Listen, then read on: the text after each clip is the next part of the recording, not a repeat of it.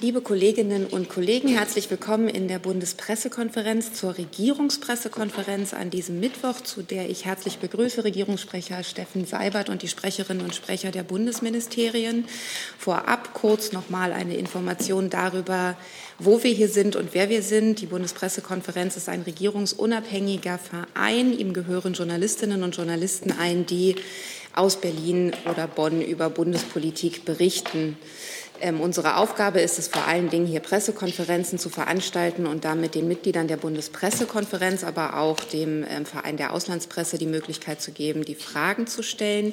Während der Corona-Pandemie haben wir diese Veranstaltung auch oder eine Übertragung der Veranstaltung auf den Sendern erlaubt, auf denen Sie uns vielleicht folgen, um das große Interesse an den Informationen zu bedienen.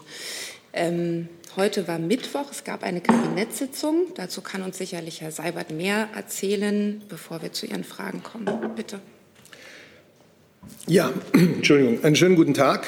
Ähm, tatsächlich äh, kann ich Ihnen etwas über diese Kabinettssitzung erzählen, in deren Mittelpunkt der Regierungsentwurf zum Bundeshaushalt 2022 und der Finanzplan bis 2025 stand. Und wie es üblich ist, zu dem Anlass waren auch der Präsident der Deutschen Bundesbank und die Vizepräsidentin äh, heute im Kabinett, um ihren Blick auf Konjunktur- und Finanzpolitik darzulegen. Da der Finanzminister darüber schon ausführlich berichtet hat, Sie aber noch mal ein neues Publikum sind, mache ich es nur sehr kurz. Es ist erfreulich, dass die erheblichen Anstrengungen zur Bewältigung der Pandemie Erfolge zeigen, auch wenn die Pandemie noch nicht vorbei ist. Der wirtschaftliche Gesamtausblick ist positiver als zuletzt im März, als der Eckwertebeschluss anstand. Das oberste Ziel der Bundesregierung bleibt es, den Auswirkungen der Corona-Pandemie entschlossen, zielgerichtet entgegenzutreten. Und dafür ist es wichtig, die wirtschaftlichen Rahmenbedingungen zu stärken. Wir setzen diesen wirtschaftlichen Folgen der Corona-Pandemie auch weiterhin Neuinvestitionen auf einem ganz hohen Niveau entgegen. Dafür planen wir im kommenden Jahr knapp 52 Milliarden Euro, anschließend jährlich etwa 51 Milliarden Euro ein. Gleichzeitig wollen wir auch 2022 die Sozialversicherungsbeiträge stabil halten. Im Haushaltsjahr 2022 wird es weiterhin erforderlich sein, dass der Bund zusätzliche Schulden aufnimmt in Höhe von 99,7 Milliarden Euro. Das ist eine Überschreitung der regulär zulässigen Neuverschuldung.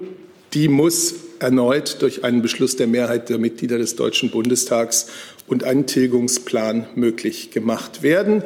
Dieser Kurs der Bundesregierung deckt sich mit den Empfehlungen auf der europäischen Ebene nach denen die Regeln des Stabilitäts- und Wachstumspaktes 2022 noch ausgesetzt bleiben. Ab 2023 gilt es dann, die Schuldenregel ohne Ausnahmeklausel wieder einzuhalten. Das stellt eine große Herausforderung dar und wird Ausgabendisziplin erfordern. So viel zu dem. Ich denke, der Bundesfinanzminister hat das in aller Ausführlichkeit dargestellt. Mit dem Entwurf des Bundeshaushalts und des Finanzplans bis 2025 hat, das, hat die Bundesregierung heute auch das Sofortprogramm 2022 zum Klimaschutz beschlossen. Es geht darum, jetzt schon die Anstrengungen zu verstärken, um die neuen Klimaschutzziele nach dem Klimaschutzgesetz auch zu erreichen. Deutschland soll, das wissen Sie, schon 2045 klimaneutral werden. Dieses neue Ziel hat die Bundesregierung im geänderten Klimaschutzgesetz verankert, das noch vom Bundestag verabschiedet werden muss. In den vergangenen zwei Jahren wurden im Rahmen von Klimaschutz- und Konjunkturprogrammen schon mehr als 80 Milliarden Euro für Klimaschutzinvestitionen bereitgestellt. Mit diesem Sofortprogramm 2022 sieht die Bundesregierung nun noch einmal zusätzliche 8 Milliarden Euro vor für den Umbau hin zu einer dekarbonisierten Industrie, für grünen Wasserstoff, grünen Stahl, für energetische Gebäudesanierung, klimafreundlichen Verkehr und Klimaschutz in Land- und Forstwirtschaft. In diesem Sofortprogramm stellen, stehen Maßnahmen im Mittelpunkt, im Fokus, die schnell wirksam und hocheffizient sind wir wollen dabei der Logik des Klimaschutzprogramms 2030 folgen. Die kurzfristig attraktive finanzielle Förderung des Umstiegs auf klimafreundliche Technologien soll schrittweise abgelöst werden von Anreizen und Regeln. Die Dynamik des Transformationsprozesses soll damit noch zu Beginn dieses Jahrzehntes signifikant erhöht werden. So, das war mal der Bericht aus dem Kabinett. Danke dafür. Hey Leute, Thilo hier. Unsere naive Arbeit in der Bundespressekonferenz und unsere wöchentlichen Interviews, die sind nur möglich, weil ihr uns finanziell unterstützt. Und damit das so bleibt, bitten wir euch, uns entweder per Banküberweisung oder PayPal zu unterstützen. Weitere Infos findet ihr in der Podcast-Beschreibung. Danke dafür. Wie es Herr Seibert schon gesagt hat, wir hatten hier ausführlich die ähm, Pressekonferenz mit dem Finanzminister zum Thema Haushalt. Deswegen frage ich, gibt es dazu noch Fragen, würde das aber gerne kurz halten. Das sehe ich nicht. Herr Kreuzfeld? Das würde ich mal zusammenziehen. Dann Klimaschutz. Ähm, ja, ich wollte noch mal hören, im Klimaschutzplan sind jetzt ja nur diese Finanzzusagen, die auch erst noch von dem neuen Parlament dann bestätigt werden müssen, drin. Ursprünglich gab es ja mal die Vorstellung, dass da sehr viel mehr drin stehen würde. Mieter-Vermieter-Regelung unter anderem war da ja geplant bei dem CO2-Preis. Es gab mal Vorschläge oder Forderungen, da auch Solarpflicht, Effizienzsachen und so weiter drin zu machen. Manches davon, wie zum Beispiel diese Einigung, war ja äh, für Vermieter-Mieter, war ja auch innerhalb der Bundesregierung eigentlich schon mal beschlossen worden, ist dann von der Unionsfraktion abgelehnt worden. Mich würde mal interessieren, wie das die beteiligten Ministerien sehen, ob das jetzt ein großes Problem ist, dass das nicht mehr kommt, weil so sehr viel sofort ist jetzt ja in dem Programm nicht mehr zu finden. Und ist Ihnen das eigentlich ein bisschen peinlich, dass Sie Ihre Beschlüsse gegenüber der eigenen Fraktion nicht durchbringen können? Das würde sich vor allem dann ans Wirtschaft und ans Innenministerium richten, die hier für diese Bereiche Effizienz zum Beispiel zuständig sind und also es sind angesprochen Wirtschaft, Innen und hatten Sie noch ein Ministerium? Nee, die beiden. Ja, ich kann ja mal vorangehen und die beiden Ministerien äh, kommen dann sicherlich auch dazu. Also die Frage Mieter, Vermieter. Die Bundesregierung hatte am 12. Mai beschlossen, eine Aufteilung der Kosten des nationalen CO2-Preises zu jeweils 50 Prozent vorzusehen. 50 Prozent Mieter, 50 Prozent Vermieter. Das ist grundsätzlich sachgerecht, weil beide Seiten Einfluss auf äh, den Kohlendioxidausstoß haben, der mit der Wärmeversorgung eines vermieteten Objekts verbunden ist. Aus Sicht der Bundesregierung sollte diese geplante 50-50-Regelung befristet gelten, bis man eine Folgeregelung aufgrund einer verbesserten Datengrundlage erarbeiten kann, die dann die individuellen Fälle im Gebäudebereich besser abgrenzt und differenzierter adressiert. Ähm, das ist also der Kabinettsbeschluss, hälftige Kostenaufteilung. Die Fraktionen im Bundestag konnten sich, Sie haben es gesagt, über einen konkreten Regelungsvorschlag äh, zur Umsetzung bisher nicht einigen. Dass in diesem Entscheidungsprozess und gerade bei strittigen Sachverhalten ähm, und auch Sachverhalten, die schon lange strittig waren, ähm, oft eben auch inhaltlich noch diskutiert wird, dass die Themen weiterentwickelt werden, das wissen Sie, das ist das Recht der Parlamente und das äh, akzeptieren wir oder das respektieren wir. Ja, ich kann aus Sicht des Bauministeriums da nichts ergänzen. Es ist äh, nichts Ungewöhnliches, dass äh, Ministerien aus ihrer Perspektive heraus Positionen formulieren. Der Bundesinnenminister hat äh, die Auffassung vertreten, dass es aus seiner Sicht richtig wäre, diese Kosten aufzuteilen. Das ist in den Prozess eingeflossen. Jetzt gibt es ein anderes Ergebnis. Äh, das ist nichts Ungewöhnliches und das wird von uns mitgetragen. Nachfrage dazu. Ähm, nun ist ja die Idee dahinter, dass die Vermieter nur dann einen Anreiz haben, die Heizung auszutauschen, wenn sie auch was bezahlen. Dass es diesen Anreiz jetzt nicht gibt, wie wirkt sich das denn auf die Klimaziele in Ihrem Sektor, also im Gebäudesektor aus? Äh, können Sie die jetzt trotzdem noch erreichen oder brauchen Sie jetzt ganz andere Maßnahmen, um den Wegfall dieses Anreizes auszugleichen? Das ist eine äh, Frage, die man jetzt so konkret nicht beantworten kann. Also wir gehen schon davon aus, dass die Maßnahmen geeignet sind, die Ziele zu erreichen. Die Aufteilung der Kosten äh, hatte ja insbesondere zum Ziel, dass äh, beide Seiten, die eben ihren Beitrag dazu leisten können, einen echten Anreiz haben, was ja jetzt nicht bedeutet, dass eine Seite sich nicht engagiert für Klimaschutz und Heizkostenersparnis, es gab ja auch in diesem Diskussionsprozess äh, von der Seite, die das anders gesehen haben, durchaus Argumente, äh, die man sich anhören musste. Insofern ist das jetzt ein Ergebnis, was zustande kam, was nicht der Position unseres Hauses entspricht, die wir von Anfang an vertreten haben. Aber das bedeutet nicht, dass man damit die Ziele nicht erreichen kann. Und es ist ja jetzt auch nicht so, dass es keine Anreize für Sanierungen ähm, gibt, um die Gebäudeeffizienz voranzubringen. Äh, ganz im Gegenteil, ein wichtiger Punkt, der äh, jetzt im, im Sofortprogramm enthalten ist, ist ja, dass die Mittel für die Bundesförderung für effiziente Gebäude aufgestockt werden. Ähm, und in, in, im Rahmen dieses Programms bieten wir ja ein ganzes Tableau an Maßnahmen an, wie eben Eigentümer von Gebäuden äh, die Effizienz verbessern können. Herr Jung dazu? Ja, da habe ich Sie da richtig verstanden, dass Ihr Haus sagt, Sie können die Ziele erreichen, auch ohne diese Maßnahme mit der Aufteilung Mieter-Vermieter. Die Ziele können erreicht werden darüber, dass Heizkosten gespart werden und darüber, dass Maßnahmen ergriffen äh, werden, um den CO2-Ausstoß zu bremsen. Und äh, der Bundesinnenminister hat, Bundesbauminister hat die Auffassung vertreten, wenn ein Eigentümer eines Mehrfamilienhauses äh, investieren kann, um die Energiequalität des Hauses zu steigern, dann muss er einen Anreiz haben, dies zu tun. Und wenn eine differenzierte Lösung vollzogen worden wäre, bei dem derjenige äh, Eigentümer weniger Kosten hat, der investiert hat, im Gegensatz zu demjenigen, der gar nichts tut, dann ist das ein gewisser Anreiz. Jetzt ist die Situation eine andere. Das heißt aber nicht automatisch, dass man die Ziele nicht erreichen kann. Also wir tragen dieses Ergebnis, was jetzt zustande gekommen ist, mit. Ja, der Anreiz kommt jetzt nicht. Sie müssen aber trotzdem die Ziele erreichen. Wie schaffen Sie das ohne diesen Anreiz? Also äh, für jeden Eigentümer, der vermietet, ist es zunächst mal erfreulich, wenn er auf Dauer zufriedene Mieter hat. Und Mieter, Mieter sind immer dann zufrieden, wenn sie möglichst wenig Kosten haben. Insofern ist auch da zwischen Vermieter und Vermieter äh, und Mieter ja immer ein, äh, ein Beziehungsverhältnis gegeben. Herr Kreuzfeld noch mal dazu. Noch einmal dazu nachgefragt. Ähm, alles, was Sie hier sagen, klingt ja sehr überzeugend und logisch. Und ich verstehe eigentlich gar nicht, wie man diese Argumente nicht nachvollziehen kann. Können, können Sie verstehen von Ihren eigenen Fraktionen, warum man sich dieser Logik so widersetzt? Ist das jetzt rein wahlkampfgetrieben, damit man das in den Koalitionsverhandlungen sich nochmal abverhandeln lassen kann? Oder gibt es da auch tatsächlich irgendein inhaltliches Argument, was dagegen spricht, von dem Sie wüssten? Das ist ja jetzt nicht zielführend, diesen Diskussionsprozess, der jetzt stattgefunden hat, hier nochmal in seinen Einzelheiten aufzudröseln.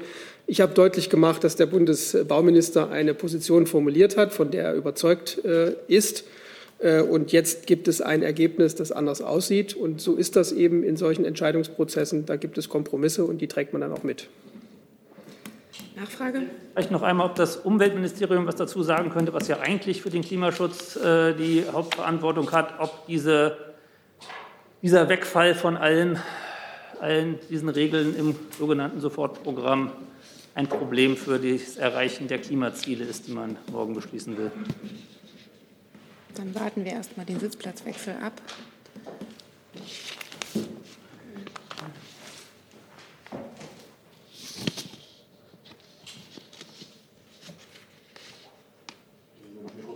Ach so, ja. okay, danke. Ja, die Bundesumweltministerin hat sich dazu heute Morgen ja schon eindeutig geäußert. Es fehlt einiges aus ihrer Sicht an diesem Programm. Und sie findet, dass vor allen Dingen eben die faire Aufteilung der CO2-Preisumlage, so wie es auch gerade hier äh, besprochen worden ist, auf jeden Fall beschlossen hätte werden müssen. Ähm, die Ministerin hat auch eben gerade deutlich gemacht äh, vor Medien, dass sie es fraglich sieht, ob man die Klimaschutzziele im Gebäudesektor erreichen kann, wenn man eben die Vermieter hier ähm, einseitig entlastet. Sie hat dadurch, daran also durchaus Zweifel und teilt da die Auffassung ähm, nicht, Entschuldigung, war lange nicht mein Replika, mein Problem.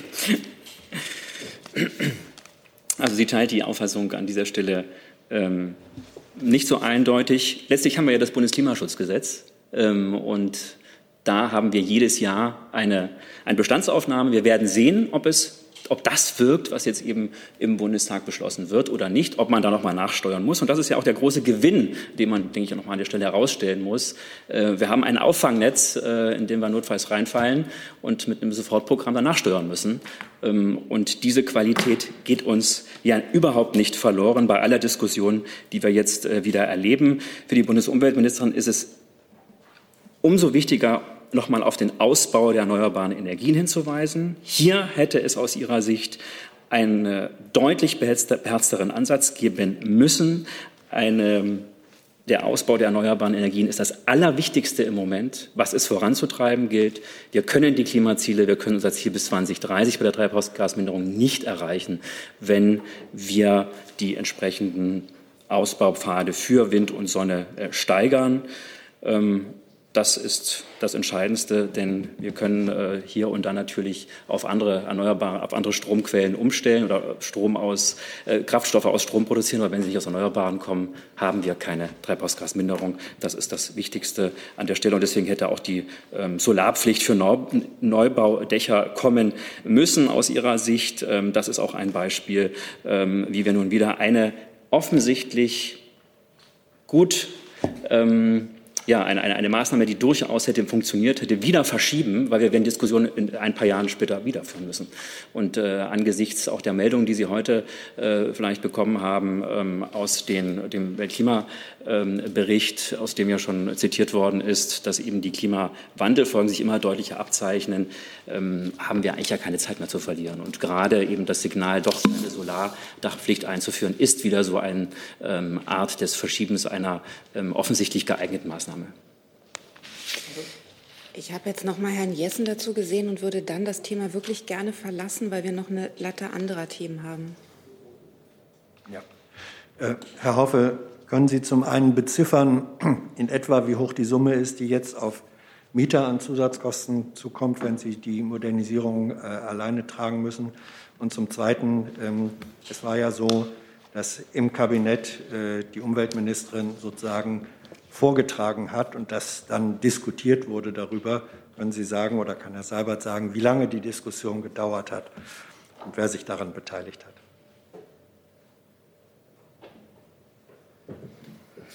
Also zu den Punkt der Mieterkosten kann ich Ihnen jetzt hier von dieser Stelle keine genaue Angabe machen. Das äh, werde ich nachreichen. Danke. Und zur Debatte, Herr Seibert. Also weder habe ich die Zeit gestoppt, noch gebe ich üblicherweise hier so einzelne äh, Zeithinweise. Es war eine sehr ausführliche Diskussion, in der sich neben der Umweltministerin, ich würde jetzt mal sagen, mindestens sieben oder acht Minister und Ministerinnen beteiligt haben. Gut, weitere Fragen gibt es dazu nicht. Dann ähm, Herr Jung, Sie hatten auch noch eine Frage zum Kabinett im weiteren Sinn, richtig?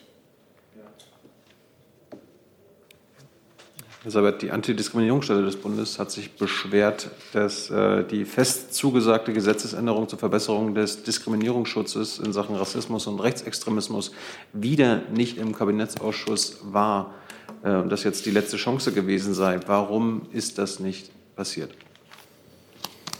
Also ich kann Ihnen zunächst nur berichten über das, was heute Thema des Kabinetts war. Äh, was nicht Thema des Kabinetts war, äh, ist dann offensichtlich nicht kabinettsreif, aber ich müsste in dem Einzelfall äh, mich noch einmal erkundigen.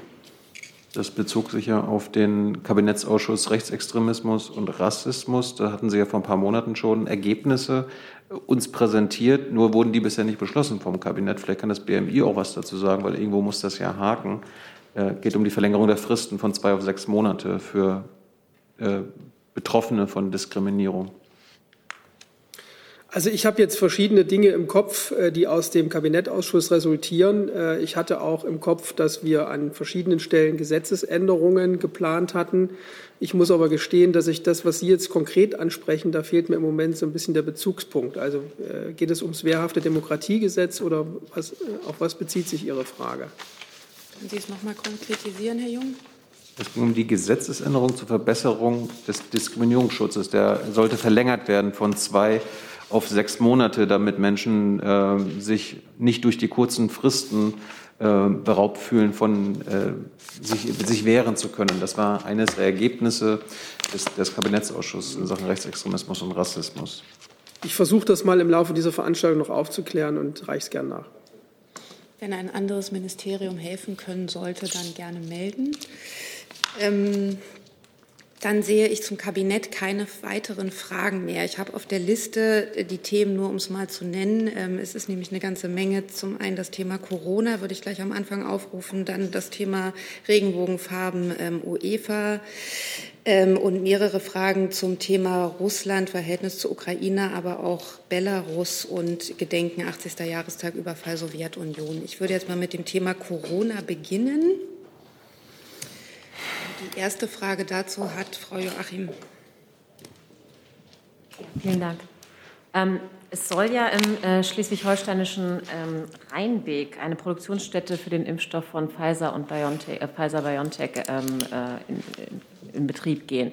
Ich würde mal interessieren, ähm, ob da die Taskforce Impfstoffproduktion irgendwie mit involviert war, ob der Betreiber Fördergelder bekommen hat und ab wann da wirklich produziert wird vor Ort. Das müssten Sie, wenn, dann das Wirtschaftsministerium okay. fragen, weil äh, die Taskforce beim Wirtschaftsministerium Dankeschön. angesiedelt ist. Dann die Frage an das Wirtschaftsministerium bitte. Ähm, zu Details äußern wir uns ja üblicherweise nicht. Ähm, ich müsste schauen, ob ich Ihnen da mehr sagen kann. Ähm, aber also vor allem, ab wann da mit der Produktion? Genau, also wie gesagt, die, die, die ähm, Taskforce ist äh, zuständig dafür, die, die äh, Lieferketten oder auch die, äh, die Wertschöpfungsketten für Impfstoffe, äh, die Impfstoffproduktion in Deutschland zu sichern. Aber zu so einzelnen Vorhaben ähm, äußern wir uns üblicherweise nicht. Frau Ellermann. Eva Ellermann, ARD. Ähm, das ist ein kleiner Fragenblock zum Thema AstraZeneca. Die erste Frage, warum hat die Bundeskanzlerin sich nicht mit AstraZeneca zweitimpfen lassen? Also zunächst mal ähm, haben wir ja gestern auf Anfrage bekannt gegeben, dass die Bundeskanzlerin vor einigen Tagen ihre zweite Impfung erhalten hat. Ihre Frage berührt natürlich eine sehr persönliche Angelegenheit jedes einzelnen Bürgers, auch der Bundeskanzlerin. Trotzdem kann ich vielleicht Folgendes dazu sagen. Ähm, mit ihrer Erstimpfung mit AstraZeneca konnte die Bundeskanzlerin möglicherweise doch eine Menge Menschen ermutigen, sich auch mit AstraZeneca impfen zu lassen. Und so kann sie jetzt auch vielleicht äh, Menschen, die nach der Änderung der Impfempfehlung durch die Ständige Impfkommission Sorge vor dieser sogenannten Kreuzimpfung hatten oder haben, diese Sorge nehmen, indem bei ihr eine Kreuzimpfung erfordert ist, erfol äh, erfolgt ist. Ich würde gerne bei der Regel bleiben. Erstmal eine Frage und nehmen Sie gerne wieder drauf. Eine Frage pro Person. So haben wir das seit einiger Zeit. Herr Reitschuster. Eine Frage an Herrn Kautz. Die Weltgesundheitsorganisation hat äh, vorgestern in einer Stellungnahme gesagt, Kinder sollten vorerst nicht geimpft werden gegen Corona. Dann kam noch mal ein Update, da ist es etwas abgemildert, aber die Kernaussage bleibt äh, gleich. Wie äh, reagiert die Bundesregierung darauf und will sie sich daran ausrichten? Danke. Soweit ich das weiß, hat die WHO gesagt, it is less urgent to vaccinate them. Also in, insofern erübrigt sich Ihre Frage, weil das nämlich genau ähm, dem entspricht, wie die Bundesregierung agiert. Sie hat gesagt, dass es noch äh, nicht genügend Belege gibt in der It is less urgent to vaccinate them than others. Das steht da. Children and adolescents tend to have milder disease compared to adults. So, unless they are a part of a group at higher risk of severe COVID, it is less urgent to vaccinate them than older people, so those with chronic health conditions and health workers. Also das ist was anderes als empfiehlt nicht. Entschuldigung, Herr Zerr. Entschuldigung, ich fand nur das auch einen sehr wichtigen Punkt, wenn man gefragt wird, äh, empfiehlt nicht und in Wirklichkeit sagt, sagt die WHO, es ist weniger dringend. Was ist das Update? Wie war es in der ursprünglichen Version? Ich lese Ihnen aus der WHO-Webseite aktuell vor und das scheint mir äh, wichtig, dass man diesen Unterschied macht. Die, das Statement geht ja nicht weg, aber man muss es schon richtig intonieren. Also wir haben klargestellt, weil ich glaube, irgendwo in unseren Statuten steht, dass die Verkehrssprache hier Deutsch ist. Ja, Entschuldigung, ich habe es jetzt nicht richtig sofort übersetzen können. Ich könnte mich aber bemühen. Kinder und Heranwachsende neigen dazu, mildere Krankheitsverläufe als Erwachsene zu haben. Wenn sie also nicht Teil einer äh, höheren Risikogruppe für schweres Covid-19 sind, ist es weniger dringend, sie zu impfen als alte Leute, als solche mit chronischen Hell äh, Gesundheits Zuständen oder als Beschäftigte im Gesundheitswesen. Danke, danke dafür, Herr Reitschuster. Sie hatten Frage, Nachfrage. Als nächstes, na doch, ich habe eine Nachfrage von Ihnen gehört. Ich nehme Sie gerne wieder auf die Liste, wie ich es bei Frau Ellermann auch gehandhabt hat, die jetzt zunächst die nächste Frage hat. Sie haben gefragt, welche Fassung war das? Also für, klang, klang, klang, nach, klang für mich, Sie kommen, ja, Sie kommen ja wieder dran, Herr Reitschuster. Frau Ellermann. Ähm, ja, das bezieht sich auf eine Lieferung von AstraZeneca, die ähm, angeblich fünf Millionen Dosen, die in der kommenden Woche erwartet werden und an die Länder verteilt werden sollen. Aus dem Land Hessen kommt die Frage, die Impfzentren würden Ende September schließen.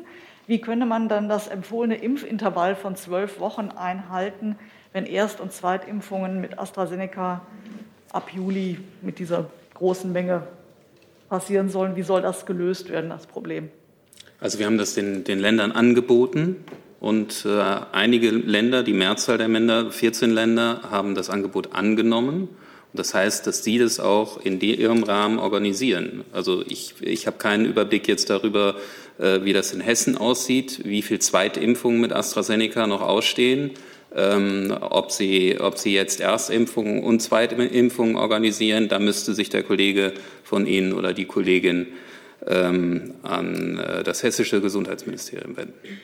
Darf ich dazu eine kurze Nachfrage, Nachfrage stellen? Ähm, die ist auch noch hier gefragt. Ähm, angeblich äh, bleiben die Impfzentren zunehmend auf AstraZeneca sitzen. Wie sollten die Länder dann diese zusätzlichen Dosen unter die Leute bringen?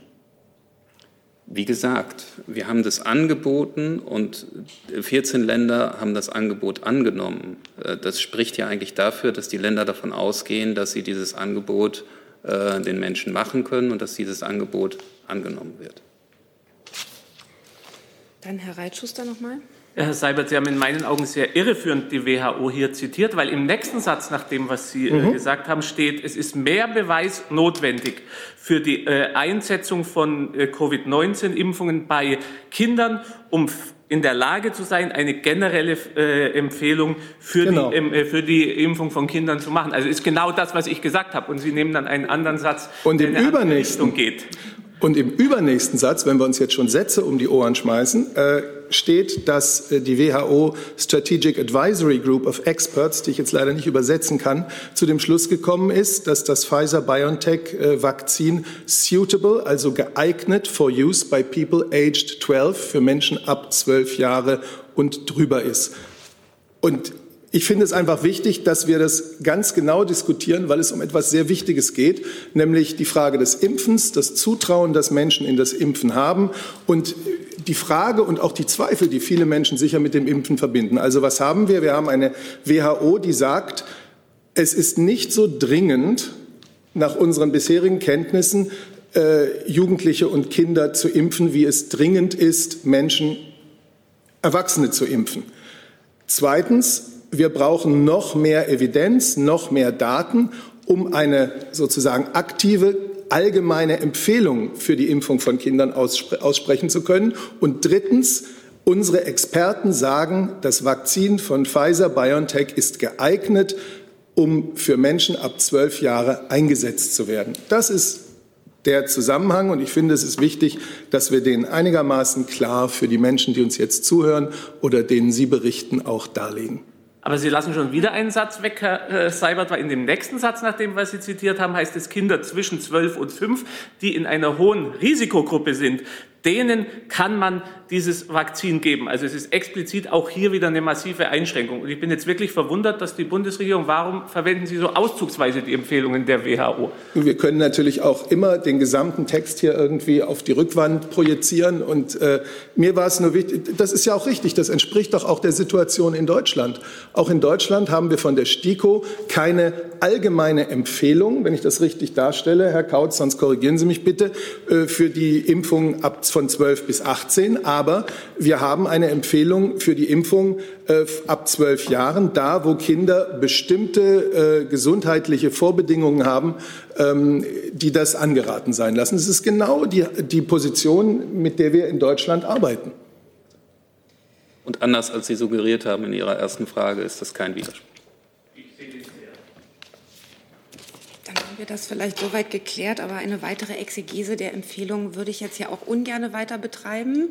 Zum Thema Corona sehe ich, zum Thema Corona nochmal, nicht zum dann nochmal, Herr Reitschuster. Und äh, zwar eine Frage. Es gibt inzwischen Juristen, die sagen, die Hauptrechtfertigung für die Maßnahmen war ja der Gesundheitsschutz, was ja auch logisch ist. Und es gibt hier die Auffassung, wenn allen Bundesbürgern ein Impfangebot zugegangen ist, wenn jeder die Möglichkeit hatte, dass es dann rechtlich keine oder nur noch geringe Grundlagen für Grundrechtseinschnitte äh, gibt. Wie sehen Sie diesen äh, Widerspruch beziehungsweise hier diesen Zwiespalt? Danke. Wen fragen Sie jetzt? Fragen Sie mich? Äh, sowohl Herrn Kautz als auch Herrn Seibert, wer möchte. Und wo sehen Sie einen Widerspruch, wenn Sie uns das auch noch erklären würden? Ich äh, möchte fragen, wo für Sie der Punkt erreicht ist, wo eben die Grundrechtseinschränkungen nicht mehr gerechtfertigt sind, weil jeder ein Impfangebot hatte. Also nicht Widerspruch, sondern wo sehen Sie ja den Knackpunkt? Das wäre der richtigere Ausdruck gewesen. Entschuldigung, dass ich mich hier nicht ganz genau ausgedrückt habe. Da haben Sie recht. Also das ist ja jetzt erstmal eine sehr theoretische Debatte. Ähm, zum einen ähm, äh, werden die, die Grundrechtseinschränkungen ja jetzt schon zurückgenommen, da wir noch nicht an dem Punkt sind, da alle ein Impfangebot hatten. Und zum anderen wissen Sie auch nicht, äh, wie das aussieht, wenn alle ein Impfangebot hatten, wie dann die Pandemie sich entwickelt hat. Ob es dann eine Mutante gibt, die, äh, gegen die eine Impfung nicht wirkt.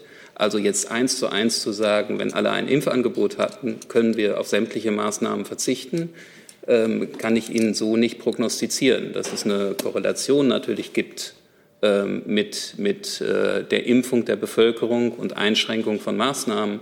Äh, wir hoffen mit einer ganz, ganz hohen Impfquote und dadurch auch die Maßnahmen, soweit es geht, möglichst alle möglichst schnell zurückzufahren. Aber es ist erstmal unheimlich erfreulich, dass wir, was die Lieferungen betrifft, äh, was das Impftempo betrifft, in der Lage sind, sagen zu können, dass wir Stand heute es wirklich auch schaffen, im Laufe dieses Sommers jedem, der es will, das Impfangebot zu machen. Und wie gesagt, der Appell ist, mögen es möglichst viele Menschen sein.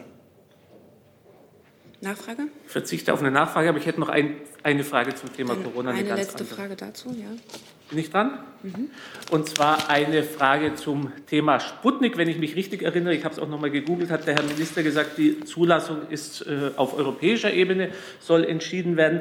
Und hat der Abgeordnete Dem von der Linkspartei eine Anfrage an den äh, Wissenschaftlichen Dienst des Bundestages gegeben. Und da heißt es, ich zitiere es nicht ganz sinngemäß, dass die jeweiligen Nationalstaaten zuständig ist. Vielleicht können Sie mich da aufklären, was da zutrifft und wie da die Prozesse sind. Vielen Dank, Herr Kautz. Prinzipiell ist es so, dass wir natürlich äh, als Nationalstaat eine Zulassung erteilen können. Das gilt nicht nur für Sputnik, sondern für alle anderen Impfstoffe auch.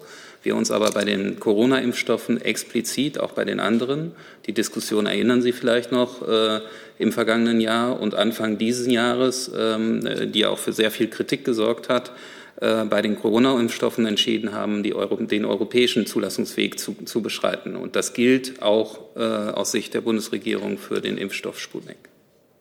Nachfrage? Was antworten Sie dann Kritikern wie dem Herrn Dehm, der sagt, da man ja noch nicht genügend Impfstoffe hatte bis vor kurzer Zeit und auch jetzt, gut, da können wir drüber reden, dass man das hätte machen müssen, um die Impfangebote, die Zahl der Impfangebote zu erhöhen? Dem antworte ich genauso, wie wir den anderen Kritikern geantwortet haben, dass äh, ein Zusammenstehen der Europäischen Union auch in dieser Pandemie sehr sinnvoll ist und sich ausgezahlt hat.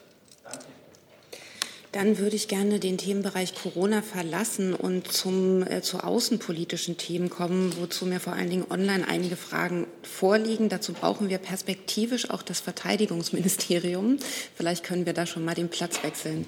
Dann nehme ich aber als erstes eine Frage von Herrn ähm, äh, von Wladimir Esipov von der Deutschen Welle ans Auswärtige Amt. Morgen beginnt in Minsk ein Gerichtsverfahren gegen Sergei Tichanowski, den Ehemann der Oppositionsführung Tichanowskaja. Wie bewertet die Bundesregierung diesen Prozess?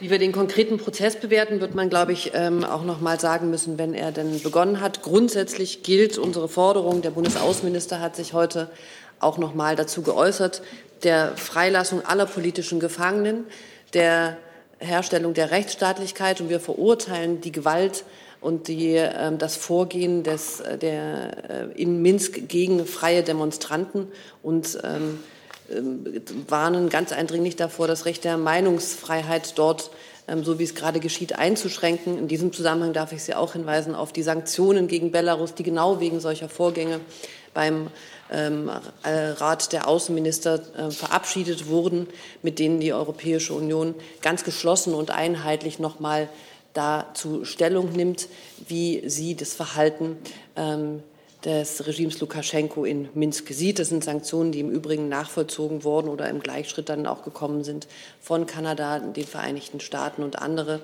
Da gibt es eine ganz breite internationale ähm, Meinung, die das teilt. Herr Jessen?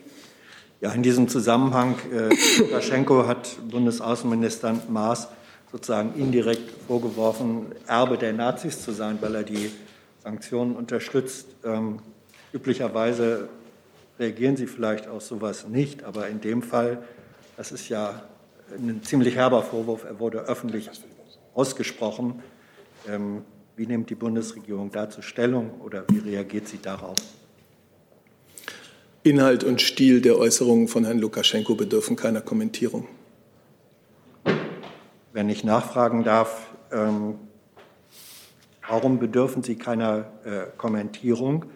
Es ist eine außerordentlich schwerwiegende, in völlig undiplomatischer Form vorgetragener Vorwurf. Warum bedarf das keiner Kommentierung? Sie haben ja nun Ihre Kommentierung vorgenommen und das können Sie ja tun. Ich habe dazu das gesagt, was ich für die Bundesregierung gerne sagen will. Ich weiß nicht, ob das Auswärtige Amt da tiefer drauf eingehen will. Aus unserer Sicht sollte das nicht sein. Ich glaube, was man noch mal hervorheben kann, das wissen Sie aber, Herr Jessen und die anderen Kolleginnen und Kollegen auch, dass diese Bundesregierung zu ihrer historischen Verantwortung steht. Das ist in den vielen Reden, die gerade ähm, äh, zum 80. Jahrestag des Überfalls auf die Sowjetunion gehalten wurden vom Bundespräsidenten, vom Außenminister und von anderen hochrangigen Persönlichkeiten dieser Bundesregierung noch mal sehr, sehr klar zum Ausdruck gekommen, dass wir aller Opfer dort gedenken aus den verschiedenen Nationen. Und ich glaube, unsere Haltung sagt da doch alles. Weitere Fragen dazu sehe ich nicht. Eine weitere Frage von Herrn Esipov ist jetzt an das Verteidigungsministerium. Ein britisches Kriegsschiff wurde heute im Schwarzen Meer von einem russischen Kriegsschiff beschossen. Was ist über den Vorfall bekannt? Das haben die Briten gerade dementiert, dass es so sei. Wenn ich das einwerfen darf. Perfekt. Das heißt, Sie haben auch nichts mehr zu ergänzen. Dann ist die Frage damit beantwortet und dann. Alles gut.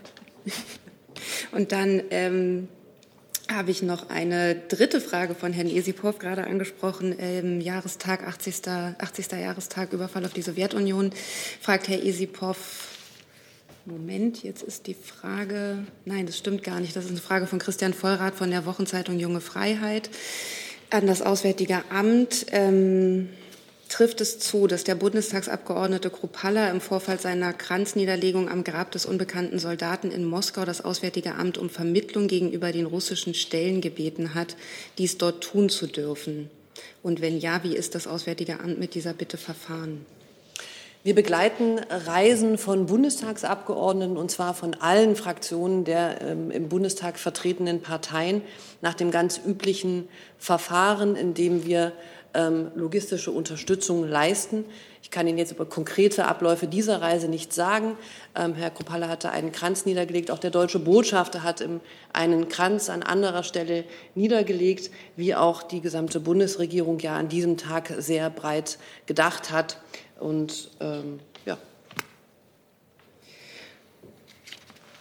Auch dazu sehe ich keine Fragen. Dann habe ich jetzt die Frage von Herrn Esipov wiedergefunden. Die richtet sich nämlich an den Regierungssprecher. Wird die Kanzlerin die Einladung aus Kiew annehmen und die Feierlichkeiten anlässlich 30. 30. Jahrestag der Unabhängigkeit der Ukraine in das Land reisen? Ja, wir geben Reisen und Termine der Bundeskanzlerin jeweils in der Vorwoche bekannt. Heute habe ich dazu keine Ankündigung. Und die andere Frage von ihm ist, hat die Kanzlerin im Telefonat mit Präsident Putin seine Thesen zum 80. Jahrestag des Überfalls auf die Sowjetunion angesprochen? Also wir haben über das Telefonat das äh, hinaus das öffentlich gemacht, was da öffentlich zu machen war. Äh, die Bundeskanzlerin hat ja in ihrem Podcast sehr klar Stellung genommen zur deutschen Verantwortung für die Verbrechen, die auf den Überfall auf die Sowjetunion äh, folgten. Und äh, das, mehr muss ich jetzt hier nicht. Äh, Sie kennen unsere Position. Da muss ich jetzt nichts Neues bekannt geben. Dann würde ich den Komplex wieder verlassen, weiß aber, dass es noch eine Frage ans Verteidigungsministerium gab von Frau Ellermann. Äh, es geht um das äh, europäische Rüstungsprojekt FCAS, das heute Mittag ja auch im Haushaltsausschuss beraten wird. Das stand auch in der Kritik des Bundesrechnungshofes. Ähm, wird dieses Nachfolge oder wünscht sich das Verteidigungsministerium und auch die Bundesregierung, dass die Gelder durch den Haushaltsausschuss freigegeben werden, um das Projekt äh, weiter forttreiben zu können? Dazu habe ich mich ja am Montag bereits also exakt zu dieser Fragestellung geäußert. Wir haben diese Vorlage dem BMF natürlich vorgelegt, weil wir sie für haushaltsreif halten. Das ähm, BMF hat sie weitergegeben an den Haushaltsausschuss. Insofern gehe ich auch davon aus, dass das BMF sie für vorlagereif hält. Und natürlich ist das Ausdruck eines gemeinsamen Wunsches, dieses Projekt fortzuführen. Herr Jordans dazu? Nein, ist eine Frage ans BMVG, aber nicht zu dem Projekt. Ach so, okay. Dann erstmal dazu. Herr Jung zu dem Thema. Können Sie mal begründen, wozu FCAS, also Future Combat Air System, an sich überhaupt gebraucht wird? Gegen wen sollen wir uns da verteidigen oder angreifen? Ich bitte dazu, ähm, ein wenig zu recherchieren in Richtung des Weißbuches und der Nachfolgedokumente. Dort ist explizit dargelegt, wie die Regierung die Bedrohungslage im militärpolitischen Bereich sieht. Und selbstverständlich müssen wir uns weiter gegen Bedrohungen aus der Luft äh, wappnen. Ähm, es sind Nachfolgesysteme zu planen für die derzeit in der Nutzung befindlichen Luftfahrtsysteme der Bundeswehr. Und das muss man rechtzeitig angehen. Wir kennen die Zyklen, in denen sich äh, Rüstungsplanung bewegt. Wer bedroht uns aktuell durch die Luft? Vielfältige Bedrohungen. Ähm, ich kann hier nur ähm, auf die Weißbuchaussagen verweisen. Insbesondere macht uns Russland zurzeit Sorgen. Weitere Fragen dazu sehe ich nicht. Dann Herr Jordans ans Verteidigungsministerium. Herr Kovac, äh, können Sie uns sagen, wie weit der Abzug der deutschen Truppen aus Afghanistan fortgeschritten ist? Und ist es möglich, in den nächsten zwei Wochen, also bis zum 4. Juli, diesen Abzug theoretisch zu vollenden? Ich weiß, ein fixes Datum wurde noch nicht genannt. Ganz genau. Da bitte ich auch darum, ähm, dass, äh, mir nachzusehen, dass ich Ihnen kein konkretes Datum nennen kann. Ähm, wir werden sicherlich deutlich vor dem 11.09. abgezogen sein. Ähm, äh, weiter und genauer möchte ich das äh, hier nicht spezifizieren, auch aufgrund der Sicherheit vor Ort. Wir können aber gerne unter drei gehen. Ja, das wäre hilfreich.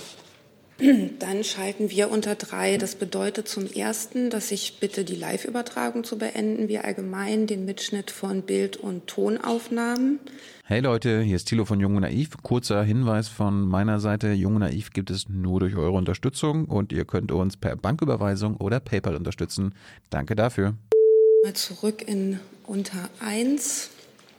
Sollte jetzt irgendein Live-Sender wieder draufgehen und die Zuschauer irritiert sein, vielleicht zur Erklärung in der Satzung der Bundespressekonferenz, können Sie nachlesen, was unter eins, unter zwei, unter drei bedeutet. Das hat in der 70-jährigen Tradition der Bundespressekonferenz gute Tradition, dass man manche Informationen auch für den Hintergrund als Journalist bekommt. Dann sehe ich jetzt zu diesem Thema weitere Fragen. Das sehe ich nicht. Dann wurde mir ein anderes Thema genannt mit dem Stichwort LGBTI-Rechte von Herrn Jessen. Ja, äh, da mischen sich jetzt Sport und Politik. Ich glaube, die Frage ist dann am ehesten ans Innenministerium als Sportministerium äh, zu stellen.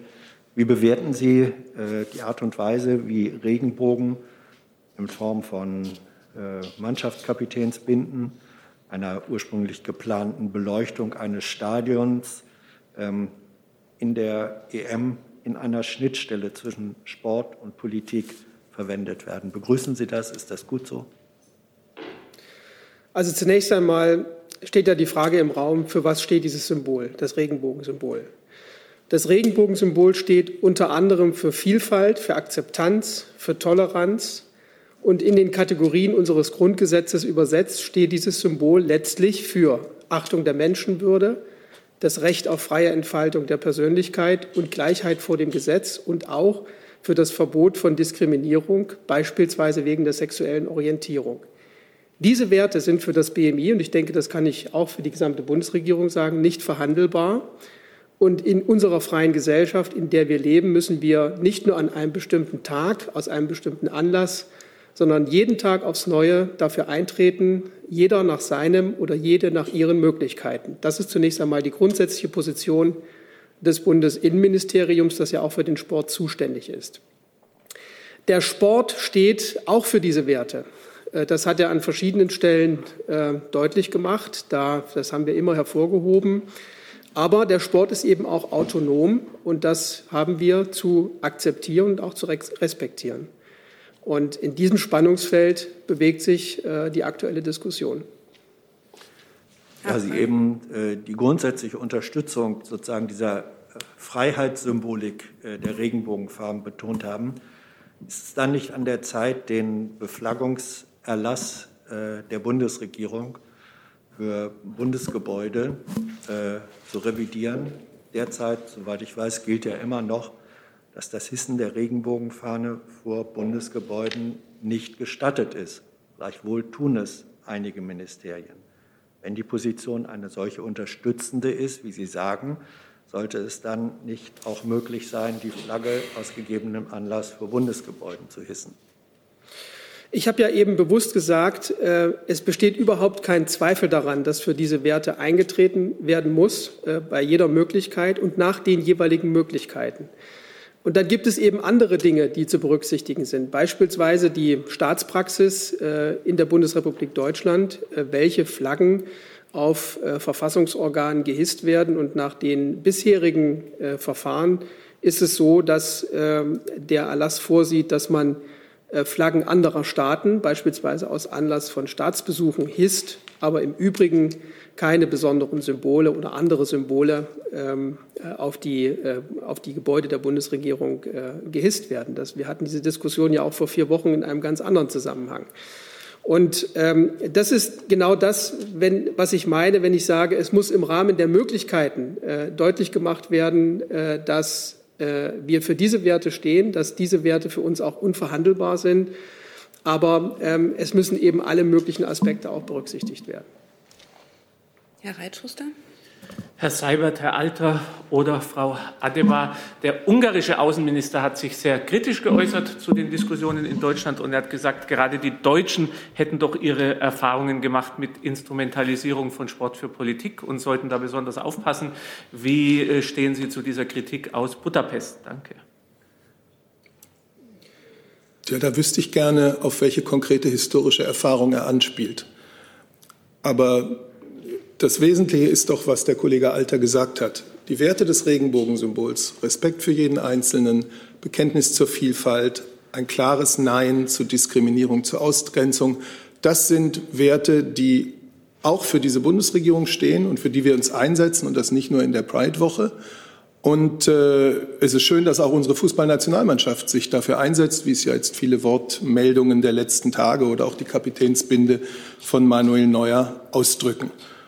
Etwas anderes ist die Entscheidung der UEFA, die mit Bezug auf ihre Statuten gesagt hat, ein Protest gegen ein konkretes Teilnehmerland äh, kann nicht sein. Das ist jetzt erst einmal zu akzeptieren, aber das ändert ja gar nichts daran, dass die übergroße Mehrheit der Menschen in Deutschland ähm, Diskriminierung und Intoleranz ablehnen. Und hinter all dem steht dann noch die politische Ebene, auf der man sich mit dem neuen ungarischen Gesetz auseinandersetzen muss. Die Bundeskanzlerin hat sich gerade im Deutschen Bundestag dazu sehr klar geäußert, dass sie dieses Gesetz ablehnt, dass es auf ihre deutliche Kritik trifft. Das ist ein Gesetz, äh, das auch die Europäische Kommissionspräsidentin heute in aller Klarheit kritisiert hat. Und das ist eine Angelegenheit für die Kommission, weil sie die Hüterin der europäischen Verträge und damit auch der europäischen Werte ist. Und darin unterstützen wir die Kommission nachdrücklich. Und zu allerletzt gibt es dann heute Abend noch ein Fußballspiel. Und dafür plädiere ich, dass wir uns jetzt auf ein tolles Fußballspiel freuen und dass wir die ungarische Mannschaft, die ja mit all dem nichts zu tun hat, äh, freundlich, sportlich, fair empfangen. Nachfrage? Sie haben jetzt gesagt, da gehe es um allgemein anerkannte Werte. Es ist ja nun hypothetisch möglich, dass die Russen zum Beispiel oder die Ungarn andere Werte haben. Wenn die jetzt ein anderes Symbol bringen würden, zum Beispiel einen durchgestrichenen Regenbogen, würden Sie dann auch sagen, das muss, sollte so sein, weil das Ihre Werte sind? Oder wo ziehen Sie da die Grenze? Zunächst mal reden wir von den Werten der Europäischen Union, äh, deren Mitglied auch Ungarn ist. Und diese Werte sind nicht teilbar, nicht relativierbar. Und ob ein konkretes Gesetz äh, diese Werte gegen diese Werte verstößt. Das äh, zu überprüfen ist Sache der Europäischen Kommission. Ähm, die Bundeskanzlerin hat ihre klare Kritik heute geäußert, die Kommissionspräsidentin auch. Herr Jung. Ich habe noch eine Frage zum Flaggenerlass, ähm, der jetzt ja nicht geändert wird durch das BMI, aber trotzdem immer wieder auch verletzt worden ist äh, durch Ministerien der Bundesregierung. War das in den war es in dieser Woche bereits der Fall? Gab es Ministerien, die die Regenbogenflagge gehisst haben oder ist das noch geplant? Und Herr Seibert, die Kanzlerin hat vom Kanzleramt das bisher nie gemacht. Herr Jung, Herr Jung, wir sind immer noch bei der Regel eine Frage, die kompliziert genug ist, weil Sie alle Ministerien ansprechen. Vielleicht können wir erst mal die erste ich wollte Frage nur konkretisieren, klären dass ich damit auch das Kanzleramt meine. Ach so. Ja, das ist schnell beantwortet, weil das Kanzleramt sich natürlich an den Erlass des Bundesinnenministeriums hält. Dann würde ich jetzt einfach mal pragmatisch sagen, wer die, Antwort, Antwort, wer die Frage mit Ja beantworten kann, möge aufzeigen, ja, ein Zeichen geben. Was heißt seither nochmal? Zeitraum? Es gab jetzt äh, seit 2017, äh, 2017 gab es das letzte Mal, dass es äh, Pride-Flaggen auch vom Auswärtigen Amt gab. Genau, dann muss ich mich melden. Ich hatte nur den Zeitraum. Ja, aber, aber ich wollte jetzt für diese Woche das wissen. Für diese Woche, dann nicht. Also in dieser Woche das Umweltministerium meldet sich. Reicht Ihnen die Meldung oder brauchen Sie noch? Ja. Also BMU sehe ich. Finanzministerium, Justizministerium. Also die SPD-geführten Häuser. Da ein paar Häuser fehlen. Also ich kann es nicht sagen. Ich weiß es leider gerade nicht. Hm. Dann wäre mein Vorschlag, wenn das möglich ist, auch die Häuser, die uns zuhören, das gegebenenfalls nachzureichen. Vielleicht kann die, das Büro das dann sammeln und gesammelt weitergeben. Und jetzt eine Nachfrage? Das Gesundheitsministerium nicht. Da ist, es, da ist Herr Spanier offen homosexuell. Hat das irgendwelche Gründe, warum Sie es nicht machen?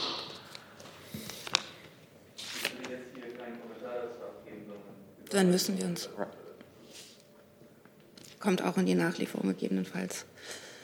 Weitere Fragen? Ach, Herr Reitschuster noch mal dazu.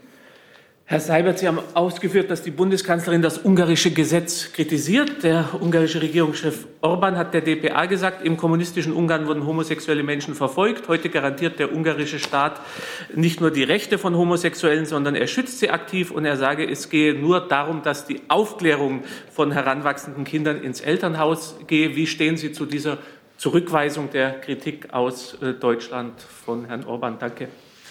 Ich kenne jetzt die einzelnen Äußerungen von Herrn Orban nicht. Die Bundeskanzlerin ist äh, darauf etwas genauer in ihren Äußerungen heute, gerade vor einer Stunde am Deutschen Bundestag bei der Regierungsbefragung eingegangen. Ich bitte Sie, das Protokoll zu lesen. Hey Leute, hier sind Thilo. Und Tyler. Jung und Naiv gibt es ja nur durch eure Unterstützung. Hier gibt es keine Werbung, außer für uns selbst. Das sagst du jetzt auch schon ein paar Jahre, ne? Ja. Aber man muss ja Aber mal wieder darauf halt, hinweisen. Ne? Stimmt halt. Ne? Und ihr könnt uns per Banküberweisung unterstützen oder PayPal. Und wie ihr das alles machen könnt, findet ihr in der Podcast-Beschreibung. Dann sehe ich zu dem Thema keine weiteren Fragen. Ich habe jetzt noch auf der Liste Herrn Jordans, Herrn Schazan eventuell und Herrn Jung. Nein, Herrn Jordans zuerst. Ja, meine Frage geht ans Auswärtige Amt. Äh, heute hat äh, die Hongkonger Zeitung Apple Daily angekündigt, äh, dass sie eingestellt wird, nachdem mehrere Mitarbeiter festgenommen und ihre Konten eingefroren wurden. Gibt es von der Bundesregierung ähm, eine Reaktion dazu, Frau Adebar oder auch Herr Seibert? Dass ähm, Meinungsfreiheit und, und die Rechte in Hongkong sind ja immer wieder von der Bundesregierung angesprochen worden.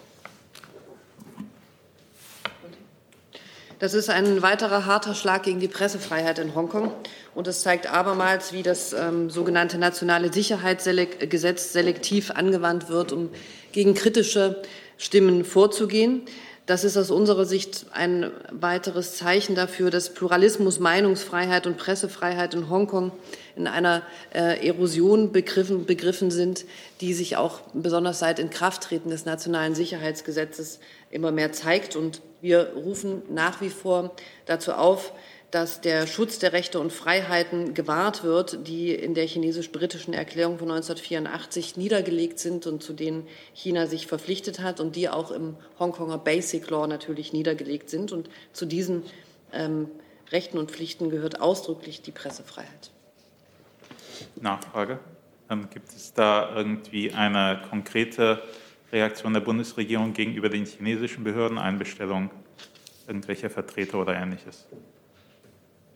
Ich denke, unsere Haltung zu ähm, diesem Thema, zu anderen Themen ist der chinesischen Seite sehr gut bekannt. Ich kann von etwas Konkreten heute hier nicht berichten, aber gehen Sie davon aus, dass das gehört und wird und bekannt ist. Das Justizministerium hat sich umgesetzt, um zu diesem Thema zu ergänzen? Nee, zu dem Thema nicht. Nee, zu dem Thema nicht. Okay, dann war das ein anderes. Da war ich jetzt verwirrt. Dann frage ich erstmal, gibt es zum Thema Hongkong Nachfragen? Das sehe ich nicht. Dann ist das bei Ihnen wahrscheinlich eine Nachlieferung. Dann nehmen wir die noch. Ja, genau. Das ist eine Nachlieferung für Herrn Jung. Ähm, Sie meinten die Verlängerung der Ausschlussfristen im Allgemeinen gleich. Äh, Gleichheitsgesetz, dem AGG, nehme ich an. Genau, also mit dieser Verlängerung soll, wie Sie auch richtig gesagt haben, den Betroffenen sechs anstatt bisher zwei Monate Zeit eingeräumt werden, sich für oder gegen die Geltendmachung von Ansprüchen zu entscheiden. Das betrifft sowohl den Rechtsschutz gegen Benachteiligung im Arbeitsleben als auch den vom AGB erfassten Rechtsbeziehungen zwischen Bürgerinnen und Bürger und Unternehmen. Ähm, uns war das ein sehr wichtiges Anliegen. Deshalb haben wir dazu auch einen Vorschlag vorgelegt. Ähm, und zu der Frage, ob dann ein Thema und wann es dann im Kabinett jeweils verabschiedet worden äh, werden kann, äh, müssen Sie dann vielleicht den Regierungssprecher fragen. Da kann ich jetzt keine Auskunft zu geben. Sind Sie waren federführend in dem Ding? Äh, mit wem mussten Sie sich denn absprechen, damit das ins Kabinett kommt? Naja, die Frage ist ja, wenn was im Kabinett ist, ist, wenn es kabinettsreif ist, wie Herr Seibert ja auch schon sagte. Und das ist natürlich dann ein Beschluss der gesamten Bundesregierung, nicht wahr? War das BMI an dem Gesetz beteiligt? Ich bin mir nicht so sicher. Ich, ich glaube fast, es ist mit dem BMAS und BMJV, aber das ist ja keine Frage. Ähm Vielleicht können Sie es nachreichen? Ja. Das BMI hat ja auch schon gesagt, dass es gegebenenfalls was nachreicht, wenn es das nachreichen kann. Dazu sehe ich keine weiteren Fragen. Herr Jung hat auch seine andere Frage zurückgezogen. Dann sehe ich allgemein keine weiteren Fragen mehr. Ich bedanke mich. Hatten Sie? Nee, nee, genau, das war auch. Dann bedanke ich mich bei unseren Gästen fürs Kommen, Ihnen für die Fragen und beende die Pressekonferenz.